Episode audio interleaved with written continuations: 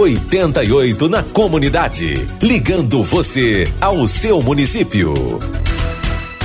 Hora de visitarmos a cidade das rosas, a cidade do voo livre, Sapiranga.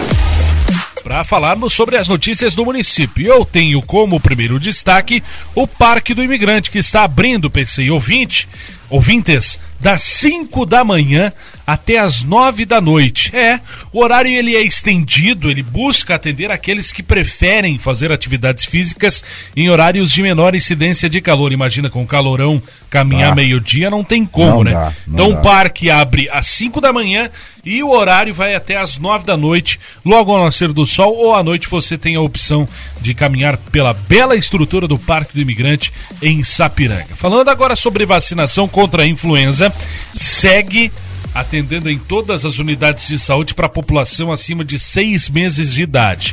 A vacinação contra a Covid-19 segue acontecendo também. No posto de saúde do centro pode ser feita a primeira dose da Coronavac para maiores de 18 anos e a segunda dose para pessoas com a dose atrasada ou agendada.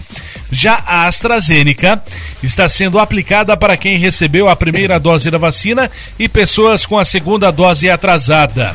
A imunização acontece em todas as unidades de saúde.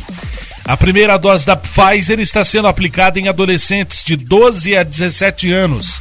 Pessoas que já fizeram a primeira dose, aqueles que têm alto grau de imunossupressão, pessoas com 18 anos ou mais e profissionais da saúde também já podem se vacinar nos postos de saúde.